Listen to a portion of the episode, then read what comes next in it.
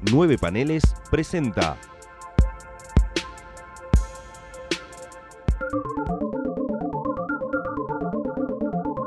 Distinguida competencia. Bienvenidos al segundo episodio de Distinguida Competencia, el podcast de nueve paneles dedicado a hablar y analizar y debatir y otras cosas más sobre la DC Comics de los años 80, más puntualmente el periodo entre la Crisis en Tierras Infinitas y Zero Hour. Mi nombre es Gonzalo Ruiz. El mío es Tomás Corsi.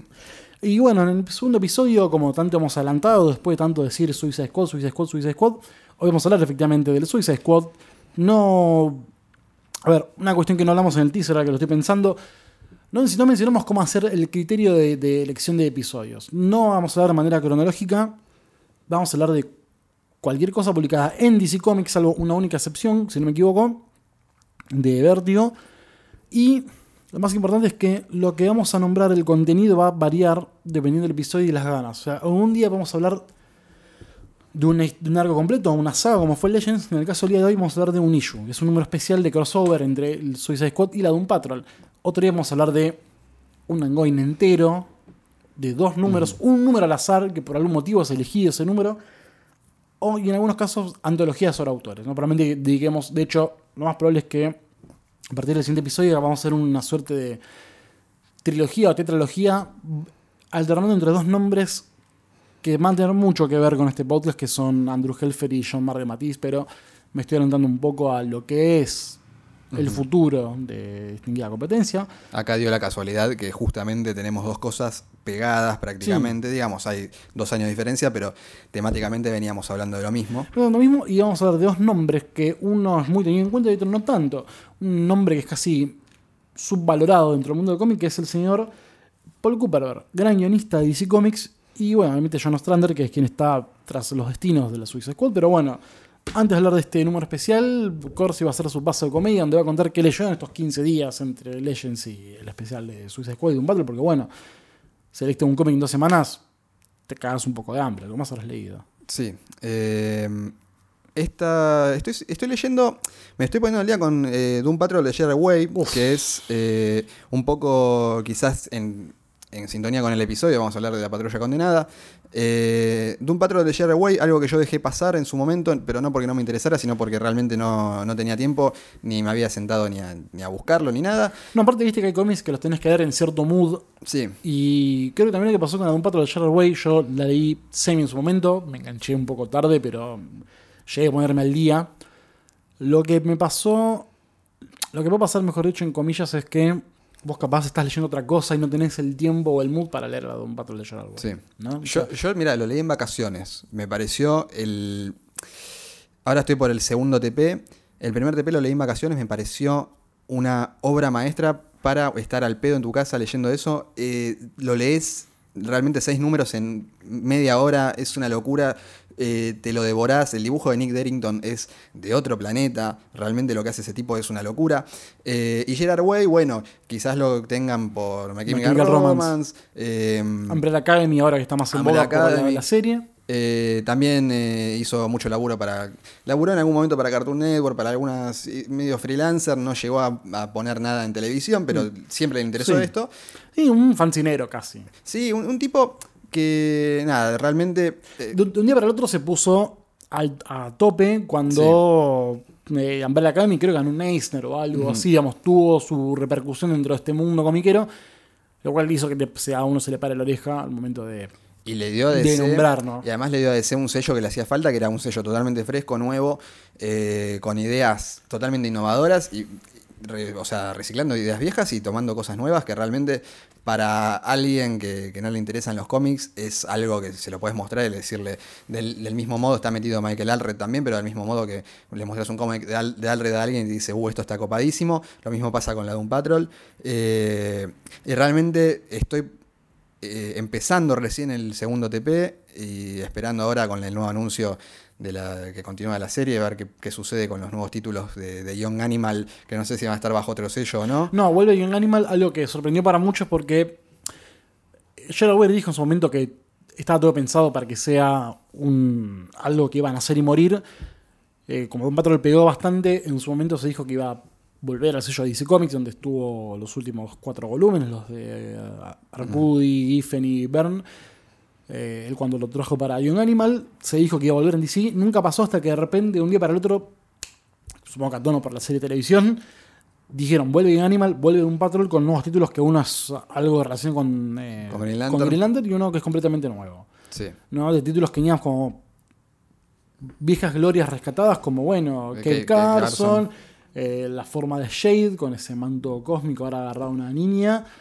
Mother Panic, que es un superhéroe de Gotham, pero que no tiene mucha relación con Batman, no leí la verdad. Y bueno, el homenaje de Michael Red a Kirby por el centenario, que fue Bug de Adventures of Forever. Sí.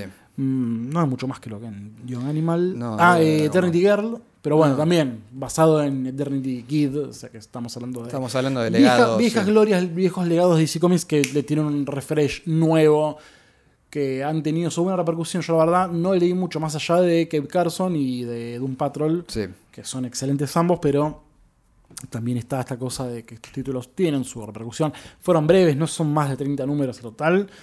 Dicho todo, y tuvo incluso un crossover con DC Comics que fue las Milk Wars, un experimento rarísimo de Gerard Way. Donde de hecho participaron todos los guionistas de tanto DC Comics como sí, Steve Orlando, todos los del roster de DC.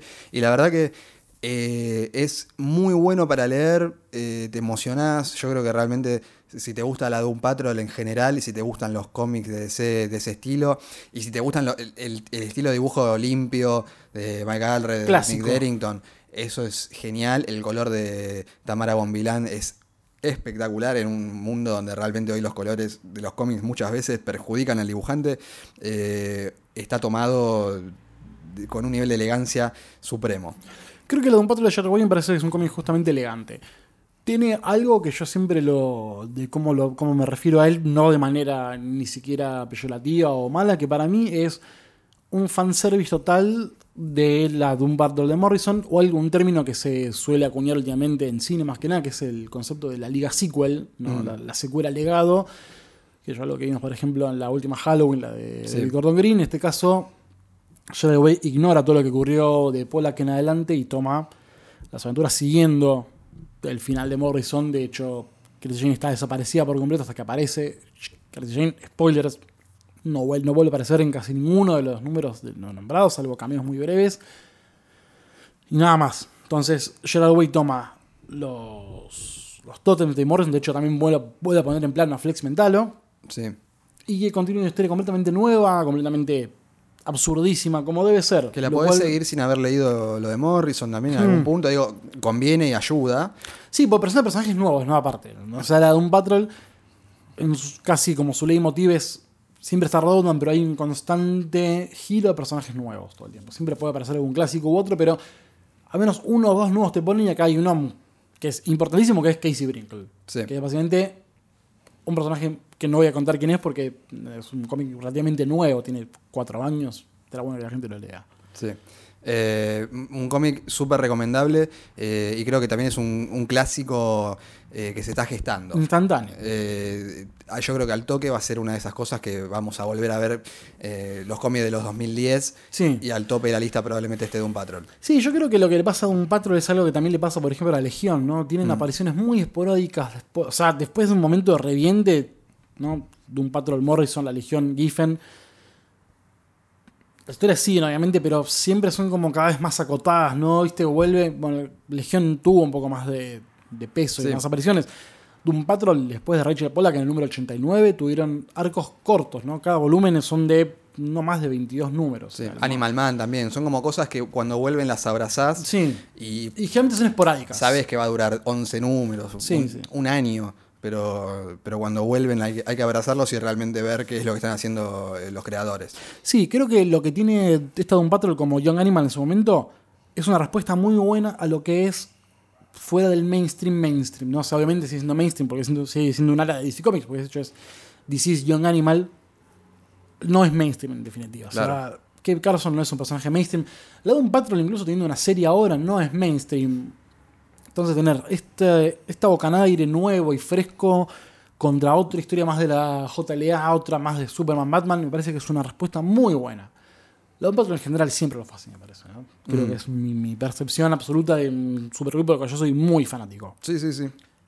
Y, no, la verdad que está muy bien y es súper recomendable para todo el mundo. Realmente el tipo logró... Para toda la familia iría para, para, es, para toda la familia. Es para toda la familia en serio. Para toda la familia en serio.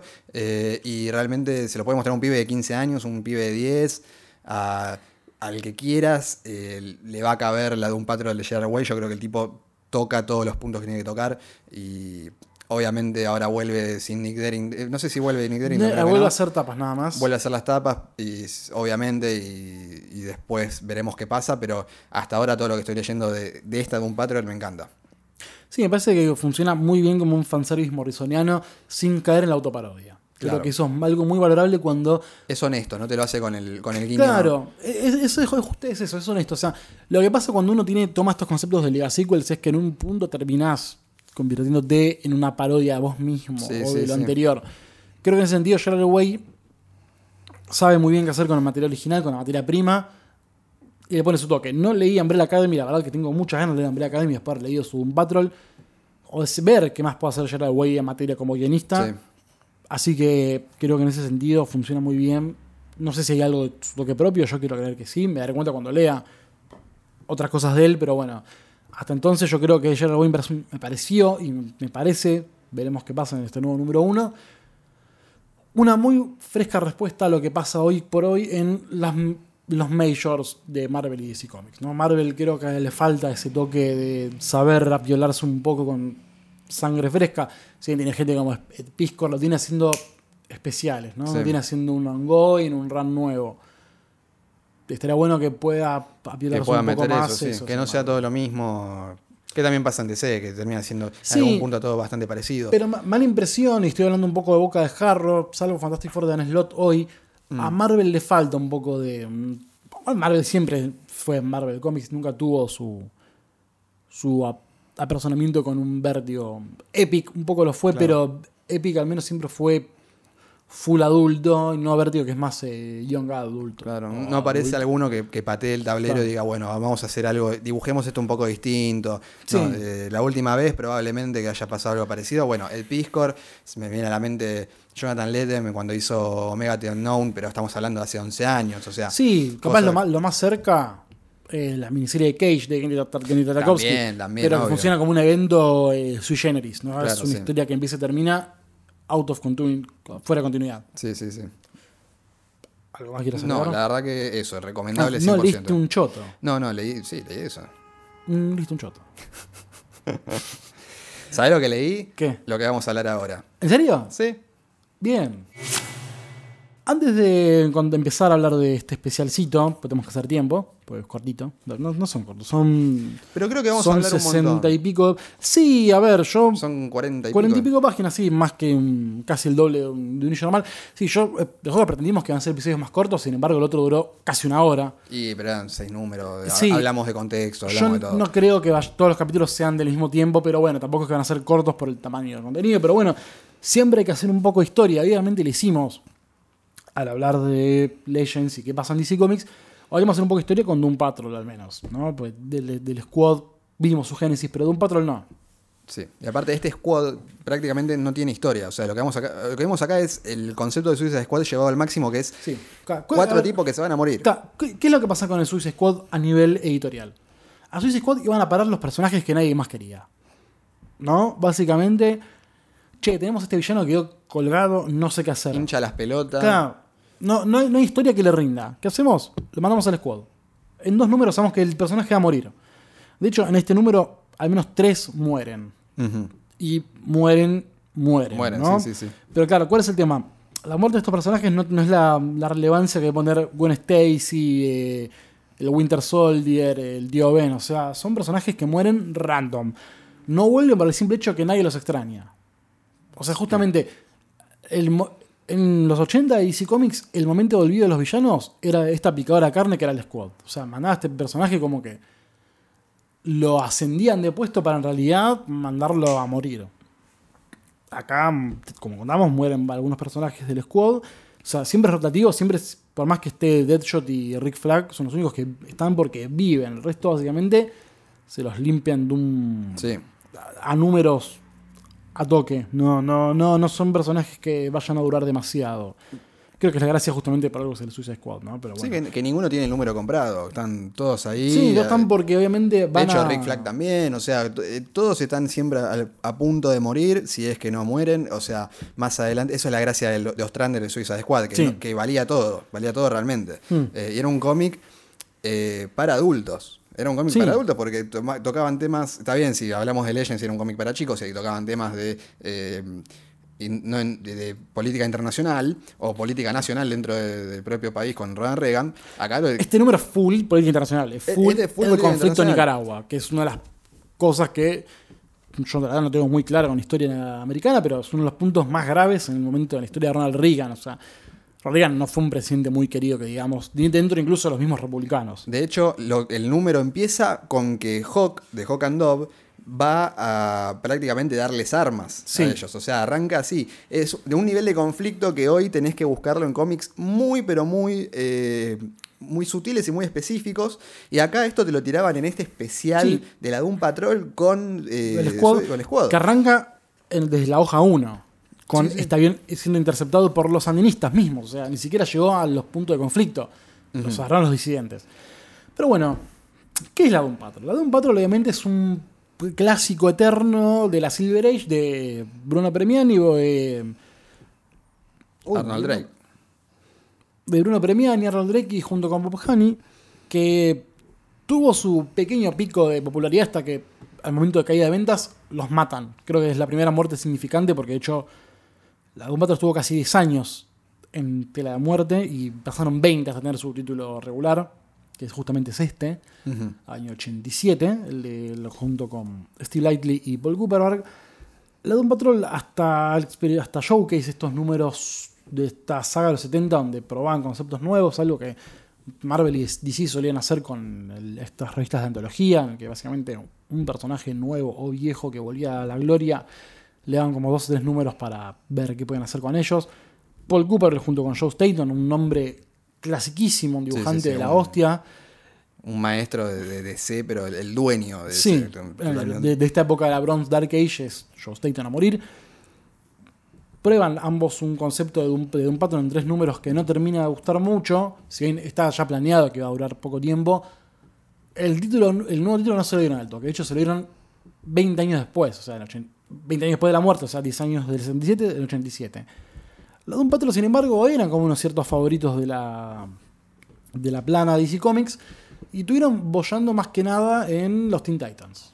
Sí. Robotman fue el único que. Lo que cuenta los números de Showcase es que Robotman fue el único que sobrevivió a la, explosión de la isla donde fueron atrapados el jefe, Rita Farr y Larry Trainer. El único que sobrevivió, obviamente, fue Robotman. Fue rescatado medio de casualidad, no recuerdo bien ahora. No, la verdad que no lo repasé para esto porque es como Sí, sí, sí. Quiero hacer un raconto rápido para llegar a este número. Obviamente cuando se forman una Doom Patrol con eh, Celsius, Tempest y la mujer negativa, que es Valentina Bostock, una mujer rusa que anda por ahí y el espíritu negativo se la termina poseyendo. Que por suerte tiene contactos interesantes. Sí. Después nos damos cuenta cuando empiezan a hacer como el... Y también resulta que estamos en la Guerra Fría, ¿no? Sí no por nada eligen a una mujer rusa, un personaje ruso, no, no, importa el sexo, sino que el hecho sea. Sé que sea ruso, una claro. una espía ruso. La de un patrón, bueno, Cooperberg no, no se deja en su intento, si bien fue rescatado por Mark Wolfman y George Pérez en la New Teen Titans, también Paul Cooperberg mete un crossover cuando estaba el DC Presents, que era como la línea de crossovers que tenía Superman, no Batman tenía Breon de Bold en cierta época, Superman tenía como el DC Presents. De hecho, número medio clave porque es la primera aparición de Ambushbag, un mm. personaje que, y un nombre que vamos a escuchar un poco más seguido, que es el Kit Giffen, que fue el dibujante de ese número. Después de ahí ya vemos que la un Patrol tiene intención, antes un crossover también con Supergirl, me estoy olvidando de eso. Recién ahí en el 87 tenemos un nuevo título de un Patrol con Steve Lightly. Ya, dibujos que no duró mucho, creo que dura 8 o 9 números, hasta que lo toma Eric Larsen, quien es el que dibuja este número de hoy. Eric Larsen antes de, Spider-Man, inclusive. Sí, pues es año 87, creo. Eh, y Larsen creo que es 90 y pico. Sí, después ya se va a hacer eh, Savage Dragon y no vuelve. Pero. Mm, descubrió las mieles de la plata. Descubrió las mieles. Sí, Algo que con esto no descubre nunca. las mieles de trabajar prácticamente como un mangaka. En su casa, eh, mandándole. Encerrado. Encerrado, haciendo 200 números de Savage Dragon. y acá hay algo muy interesante. Larsen eh, más adelante vamos a hablar de dibujantes que estaban en la planilla de DC y todavía no eran los dibujantes que son hoy. Larsen después... Es uno de ellos. Larsen es uno de ellos, Miñola es uno de ellos, vamos a hablar en algún momento también de esa época de Miñola. Un Miñola completamente distinto al estilo rupturista que tiene hoy en Hellboy, que tuvo en Hellboy en los 90. Acá Larsen no puede evitar ser, ser Larsen, entonces sigue siendo eh, esta cosa medio cuadrado a veces. sí. Que lo que le falta capaz es la explosión que tiene después Larsen. Sí, cuando llega el momento de los 90, creo que Larsen se supo adaptar bien a esos bodrios de Lee Liefeld. Sí. Pero al menos Larsen tuvo su estilo. Sí, no, Larsen es una persona bastante creativa dentro de lo que es dentro de lo que es la plana nefasta de dibujantes en los 90. nunca, eh, algo que se le hay que decirlo y hay que decirlo en serio, nunca eh, no es interesante. Totalmente, totalmente. Eh, una pregunta. obviamente la gente sabe porque tengo un podcast que sale los martes, que bueno, más adelante volverá a salir de hizo tiempo para leer un patro porque mm. o sea, esta, segunda, parte de la manda condenada está dedicada a los cómics, tengo que leerlos. Sí la gente sabe que hay una conexión con un Patrol y la gente sabe también que eso te lo digo a vos, que vos prestaste el Premier con el inicio de Grant Morrison. Pero bueno, nombraste a Gerard Way, estamos hablando, ahora vamos a hablar mucho de un Patrol. ¿Cuál es tu link con la Doom Patrol, Tomás Corsi? Eh, mi link con la Doom Patrol justamente es esa primera etapa editada por 5 de la Doom Patrol, que está desde las cenizas, que son los números que dibuja Richard Case, que ya arranca Grant Morrison, que me parece eh, súper interesante porque todavía no es Morrison yéndose a la mierda como viene después. Y después vienen los números que son lo que vendría a ser eh, Los Hombres de Nadie y, sí, eh, lo que editó 5 como Prestige. Todo lo que, lo, que editó 5 como Prestige, yo lo, leí, lo leí mil veces. Eh, después medio que me quedé ahí, busqué para atrás porque la época que a mí más me interesa de, de en general es la que estamos hablando ahora. Obviamente busqué Cooperberg. Por Cooperberg también terminé leyendo cosas eh, es justamente muy casual que estén Ostrander y Cooper juntos acá, porque Ostrander después escribió Martian Manhunter y Cooper le tocó escribir eh, el Phantom Stranger. Phantom Stranger también. Le tocó escribir, eh, claro, la historia de Phantom Stranger con Mignola, que también en algún momento vamos a hablar sí o sí, porque está todo metido en el, en el mismo. Sí, todo tiene que ver con todo. Es todo la misma olla. Y Cooper también le tocó escribir un especial muy parecido a esto del Martian Manhunter, que está bastante alejado de lo que hacía Ostrander, por eso acá es interesante leerlos juntos. Eh, dos estilos que realmente son muy distintos. Son, son, parecidos porque laburaban en la misma época y porque laburaban en el mismo lugar. Eh, los estilos, como hablábamos antes de Legend con Len Wayne, son eh, radicalmente distintos en muchos casos. Bueno, acá lo que estamos viendo es justamente la colaboración va por el lado de Stander en el guion y los diálogos de, Cooper O sea, estamos hablando dos mundos completamente distintos. Acá hay algo que, mm, bueno, vos tenés la edición de 5, en la edición en inglés lo que hacen con el, lenguaje español es eh, totalmente... No, sí, no puedo esperar menos de, de yankees es el hombre paloma, tiene que matarlo, el halcón, jajaja. Ja, ja. O sea, es como. Sí, sí, es algo que me pasa cuando le estoy leyendo ahora, por ejemplo, el Capitán América de, de, Jack, de Stan Lee, Jack Kirby. Sí. Sí, el, el de Kirby de racismo es. Y, Top of the charts. Acá creo que pasa lo mismo siempre, ¿no? Cuando tenemos que buscar un vietnamita es tipo. Acá no hay. Señor Kirby, sabemos que tiene un problema con razas disidentes, pero bueno.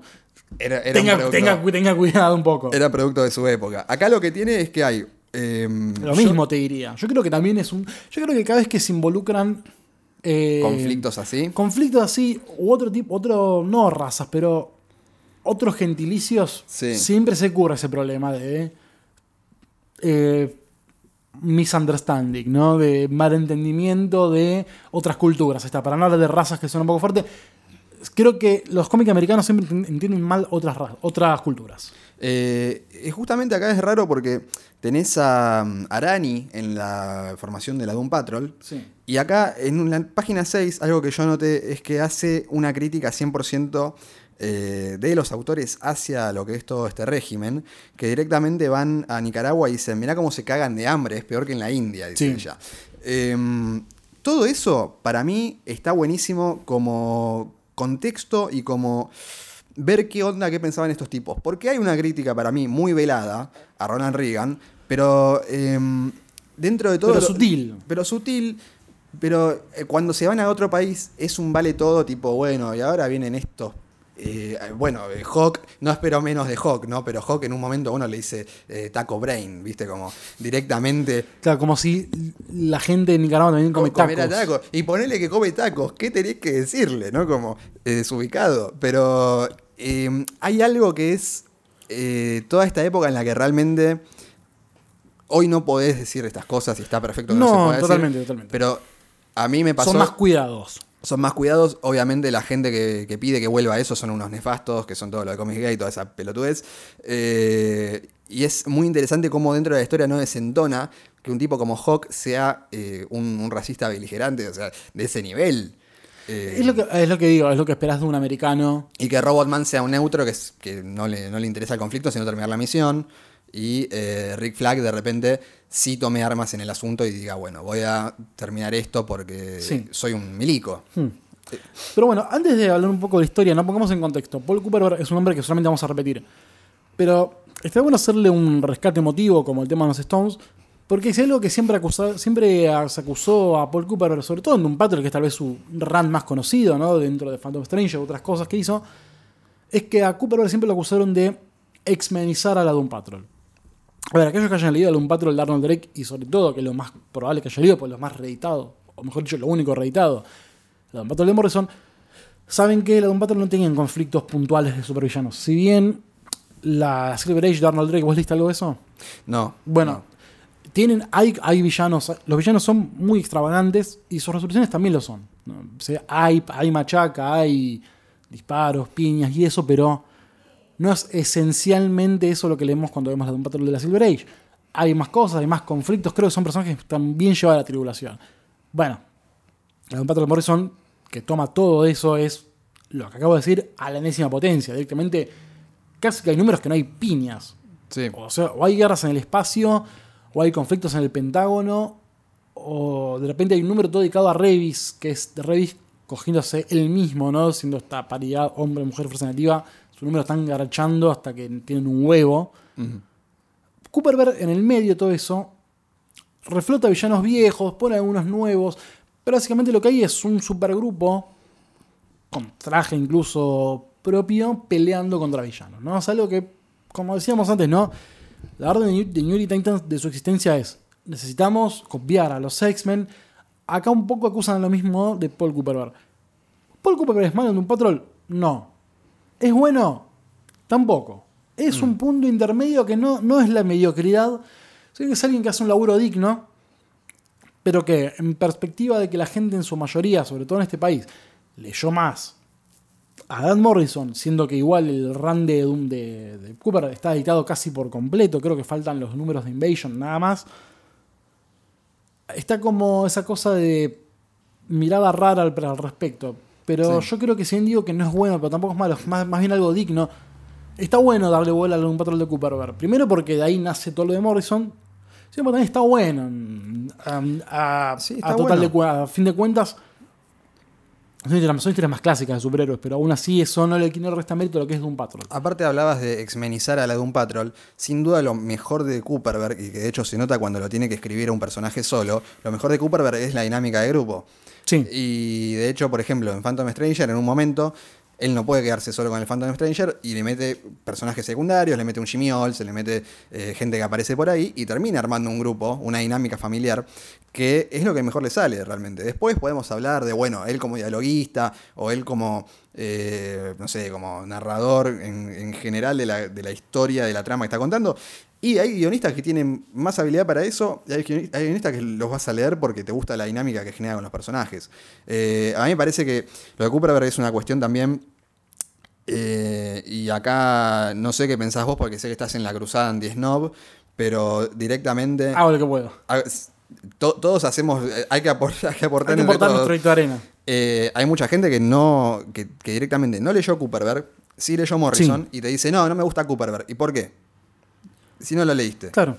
O sea, hay gente que directamente. Hay, cuestiones de prejuicios, eso seguro, todo el tiempo. Hay cuestiones de prejuicio todo el tiempo que es como no, porque lo que vino antes de Morrison es una cagada y tuvo que venir Morrison a salvarlo. ¿Y vos qué sabés si lo único que leíste de Morrison fue que empieza con un sueño de Cliff Steele?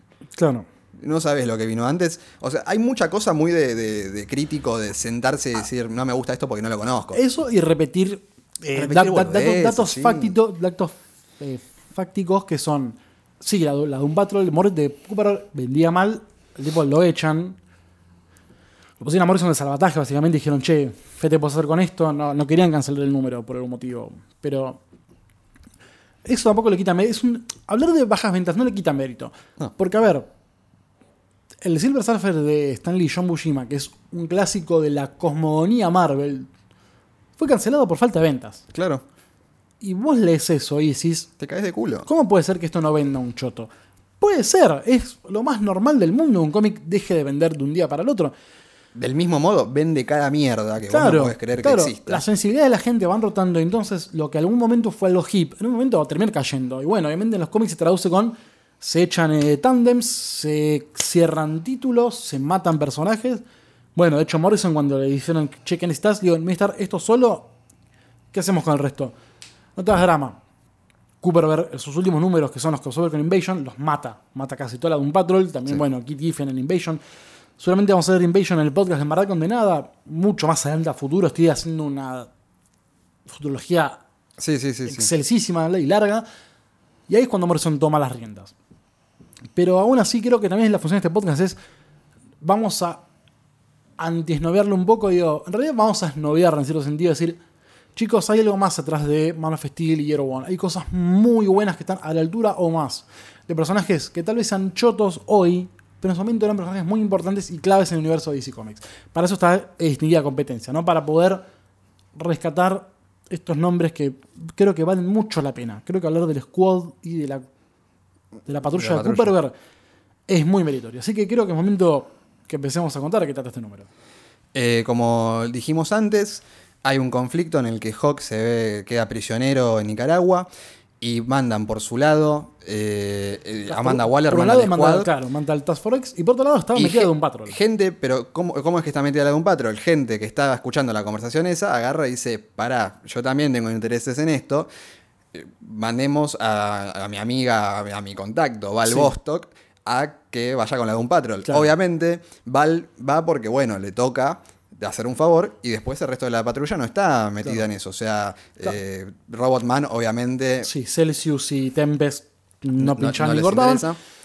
Y una cosa muy interesante también, ¿no? Que nombramos el contacto Val Bostock, que es que mente, aquellos que no recuerdan cuestiones de la Guerra Fría, era un conflicto básicamente entre Estados Unidos contra el comunismo. El comunismo no era solamente Nicaragua lo que pasaba con el Sandino, sino también la Unión Soviética. Val Bostock, como dijimos, era soviética, de ahí también no tiene su importancia en este número. Pero también eh, ejércitos soviéticos mandan a los Red Rockets a defender los intereses de Sandino y compañía que tenían de. de, de, de ocupación, sí, No, querían de rehén a Hawk. Tenían de rehén a Hawk, exactamente. Claro. A ver, ¿no? Tengamos en cuenta que tener secuestrado a un héroe americano obviamente le significa una victoria para ellos. Es un mensaje dado a América y su elite de superhéroes. Sí, sí, sí. Y vos fijate que el squad el título eh, del squad iba por el número 11. Estamos hablando, si no me equivoco, marzo del 88. Iba por el número 11, en, ese número empieza una nueva, un arco de dos o tres números, si no me equivoco, en el que, bueno, se mete Speedy en el, en el squad, empiezan a meterse con, eh, carteles mexicanos, qué sé yo, y no tiene nada que ver con esto. ¿Por qué no tiene nada que ver con esto? Porque el squad que vemos acá es eh, Whistle, Sai, eh, Tinker, eh, Mr. 104, que es un villano clásico de la Doom Patrol de Drake, que lo rescataron para los New Teen Titans, que antes eran Mr. 103, pero con el descubrimiento de un nuevo elemento. claro, Mr. 104. ¿Por qué 103? Porque son los 103 elementos de la tabla periódica. Cuando apareció un nuevo elemento, es el 104, le cambiaron el nombre. Su poder básicamente es que se convierte en elementos. Sí, cualquier elemento, cualquier elemento que, esté en la escala periódica. Eh, y entonces lo que pasa es que. Y bueno, obviamente Rick Flag, el líder de la, Task Force El líder de la Task Force que acá pasa algo cuando hablábamos eh, en el. No me acuerdo si en el número anterior. El de Legends, sí. El de Legends, que, hablamos es, un general que no está de acuerdo con lo que está ocurriendo, pero su deber soldado puede más. De hecho, se dice Amanda Waller en Legends: es. No estoy de acuerdo con esto, pero voy a obedecer. acá, a duras penas el tipo tiene que ser gala de su rango. Se hace cargo de malos. El tipo está completamente en desacuerdo de esto, pero vos tenés que ir con quien te da tus órdenes. Y además, lo que pasa acá es que hablábamos de las actitudes, o sea, cómo generás empatía con un milico, prácticamente. Y acá lo que pasa es que deja ver la peor cara, y esto nos sacamos el sombrero con Ostrander y con Cooperberg. Eh, cuando él se pone el sombrero del Tinker, porque el Tinker lo, matan o, lo dejan ahí como medio eh, en el piso. Sí, no, no Creemos que muere. Creemos que muere. Vemos tres muertes que son 100% reales, que son la de Sai, la de Whistle y la de Mr. 104. Eh, Y él agarra el sombrero de Tinker y el sombrero de Tinker empieza a tomar la, cabeza de él. ¿Qué pasa? ¿Qué es lo interesante de esto? Tinker, en todo el número, es el único tipo de los villanos que dice: Yo quiero terminar esto para irme a mi casa. Yo no sé si vos, Mr. One of Four, tenés un, problema con la patrulla condenada, lo tenés vos. Eh, vos, Whistle, eh, sos, sos, un asesino en serie, hacé lo que quieras. Yo quiero terminar esto e irme a mi casa. ¿Qué es lo que, lo que piensan mucho del squad? ¿no? Es tipo, bueno, ok, no me queda otra. Con tal de irme de Bell Rev, los, mejores personajes del squad piensan eso. Los mejores personajes del squad piensan eso. Eh, y son, son los que generalmente mueren. Sí. Y acá, bueno, le toca eh, bailar con la mafia a Tinker, que agarra el sombrero eh, de Tinker. Eh, el casco. Eh, el casco este. Yo me, quedé con el, con el sombrero que usa Cliff. sí, para, el sombrero mexicano. Racismo. Racismo 104, ¿no? Como, y agarra y se pone el sombrero y, esto, em, el casco empieza a tomar como control de la mente de Rick Flag y empieza a tomar las decisiones digamos, lo que vendría a ser lo, más beneficioso para el squad, también significa dejarse de lado las humanidades, dejar de lado todo lo que sea cuidar al, equipo, cuidar al otro equipo, eh, no entender lo que es el trabajo en equipo. Y en cierto punto, por más que estamos hablando de dos, dos facciones completamente antagónicas, como el Squad y la de un Patrol, se terminan, en cierto modo, aliando para compartir la amenaza sandinista para rescatar a Hawk. Sí, sí, totalmente. Eso también es un punto muy bien llevado, tanto por Sander como por Cooper, lo cual es valioso. O sea, dejando de lado cualquier cuestión política que, o de ideología que tenga cada uno, no va a ser como este suspension of disbelief de, de ideologías. Al momento de leer un cómic tan jodidamente político, está bueno ver cómo hacen, cómo hacen estas interacciones. No pensemos en la cuestión de son superiores americanos luchando por el sueño americano en contra del comunismo. No, no, pensemos en gente haciendo su trabajo. Lo es, sí, pero no es lo que, vamos, lo que vamos a hablar hoy. Es justamente dijiste vos, gente haciendo su trabajo, ¿no? Cada quien tiene sus intereses. Rick Flag y el squad es rescatar a Hawk por más que sea un héroe, Valentina Bostock tiene su propia agenda. Y en el medio, bueno, el escuadrón de los rojos que van a, darles una mano a los insurrectos allá en. Que es algo, es algo muy interesante como eh, esa pelea, que en cualquier otro momento, en cualquier otro cómic, hubiese sido una pelea X porque hay que llenar páginas. Sí. A ver, acá tenemos 48 páginas de espionaje. Esto es algo impresionante a los que nos gustan las historias de espionaje, que nos gusta toda esa cosa de la Guerra Fría. Es un cómic que lo devoramos. Eh, en el medio vos tenés la invasión de, los cohetes rojos que eh, tiene sentido dentro de la trama. En otro cómic, cómic X, eh, esto hubiese sido una pelea porque tipo el mandato editorial es que en el medio tener una pelea. Y acá no, acá tiene sentido que haya una ocupación también soviética en Nicaragua que tan.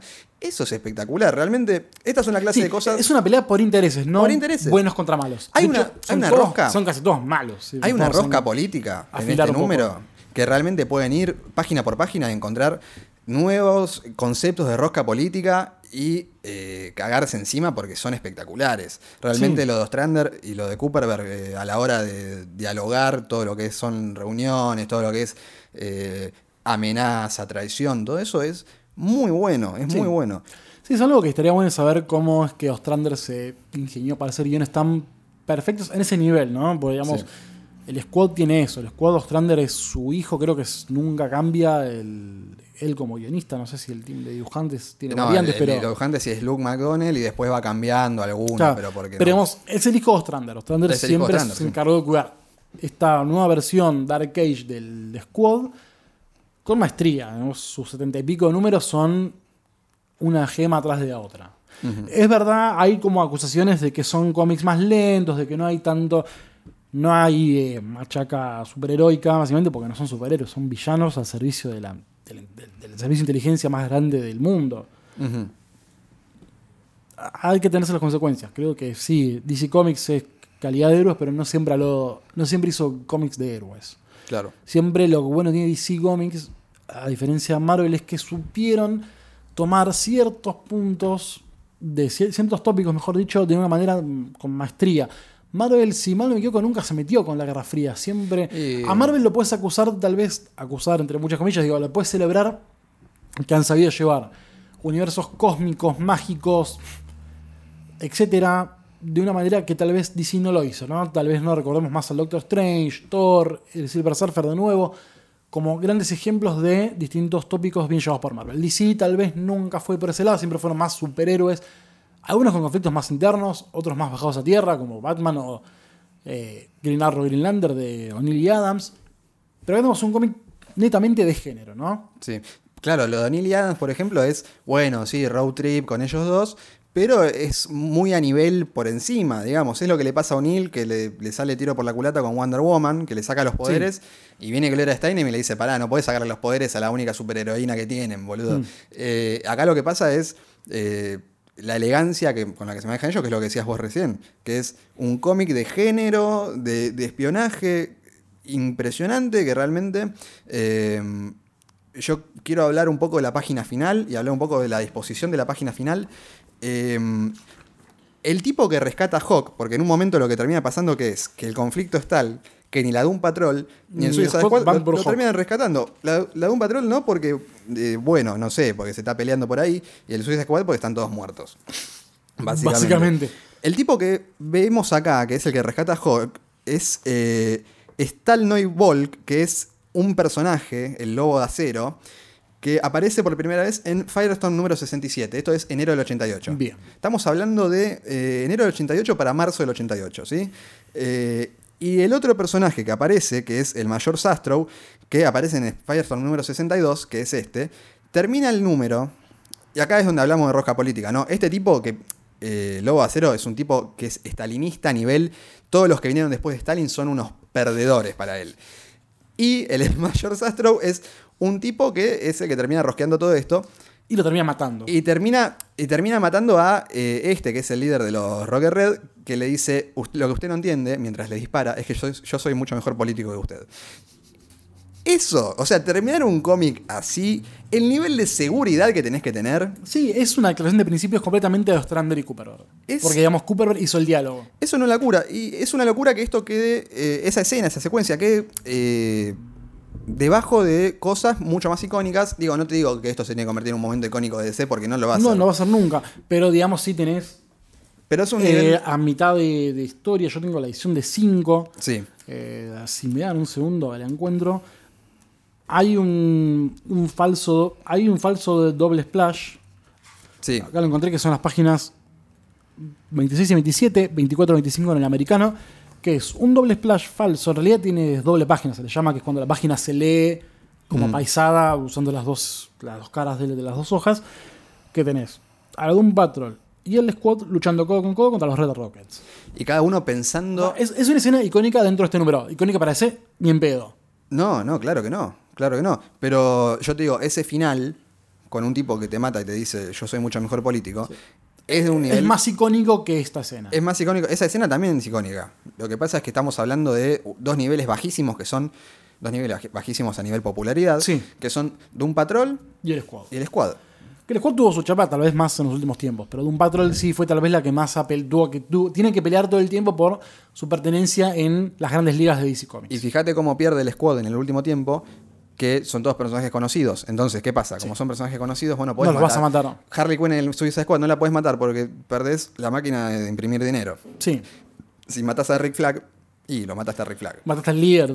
o sea, no, al líder obviamente nunca va a morir. Eso, lo mismo es, Deadshot. Eh, eso es la, gracia del Suicide Squad de Ostrander, que cuando uno, uno escucha hablar tanto de todo esto, y sí, pero ¿por qué es tan grosso? ¿Por qué es tan grosso? Y por esto, por estas cosas son tan grosos. Es tipo que supo entender qué hacer con sus personajes. Totalmente. Lo cual es hoy por hoy dentro de un nivel de sequía de ideas es muy válido, ¿no? O sea, mencionamos en el episodio anterior un poco Doomsday Clock, ¿no? También está este... Va, yo creo que por el momento que va a salir esto va a terminar, pero digamos, todas las últimas repercusiones negativas que tuvo Heroes in Crisis de Tom King, te hace notar que o decís está falto de ideas, o los guionistas están falto de ideas, o el mandato editorial es más fuerte que el guionista en sí, ¿no? Porque digo, una persona como Tom King es una persona que es muy buena guionista, digo, lean The Visions, lean Mr. Miracle. No, no son hechos aislados, son dos, son dos historias que muy probablemente tanto a él como a Walta y a eh, Mitch les dieron libertad para hacer lo que quisieran, siendo que son personajes que tienen su historia fuera de la continuidad, no tanto Vision en ese momento como Mr. Miracle. Deben tener más libertad que decir, bueno, vas a ser Batman, vas a ser una saga para nosotros, pues sos sinónimo de ventas. Al tipo no quiero que le digan hoy por hoy, haz lo que quieras. Vos tenés que hacer esto, ¿no? Yo pienso hoy, ¿qué tan culpa será de Tom King o de Dan Didio la idea esta de traer a Wally West a la vida en un momento número emotivo para después convertirlo en el asesino más grande de DC? Y hay, mucho de Dio ahí que es eh, eh, lo que le pasaba en Crisis de Identidad también. Que es. El golpe de impacto. El golpe de impacto. Al pedo. Que lo único en lo que le gana a Heroes in Crisis es que no hay violaciones todavía. No sabemos, falta un número. Eh, y lo mismo, bueno, el Batman de Tom King también no, se puede leer, pero porque no, es malo. Ahora, lo que pasa es que por el otro lado tenés Vision y tenés eh, eh, Mr. Miracle y decís, bueno, acá hay algo.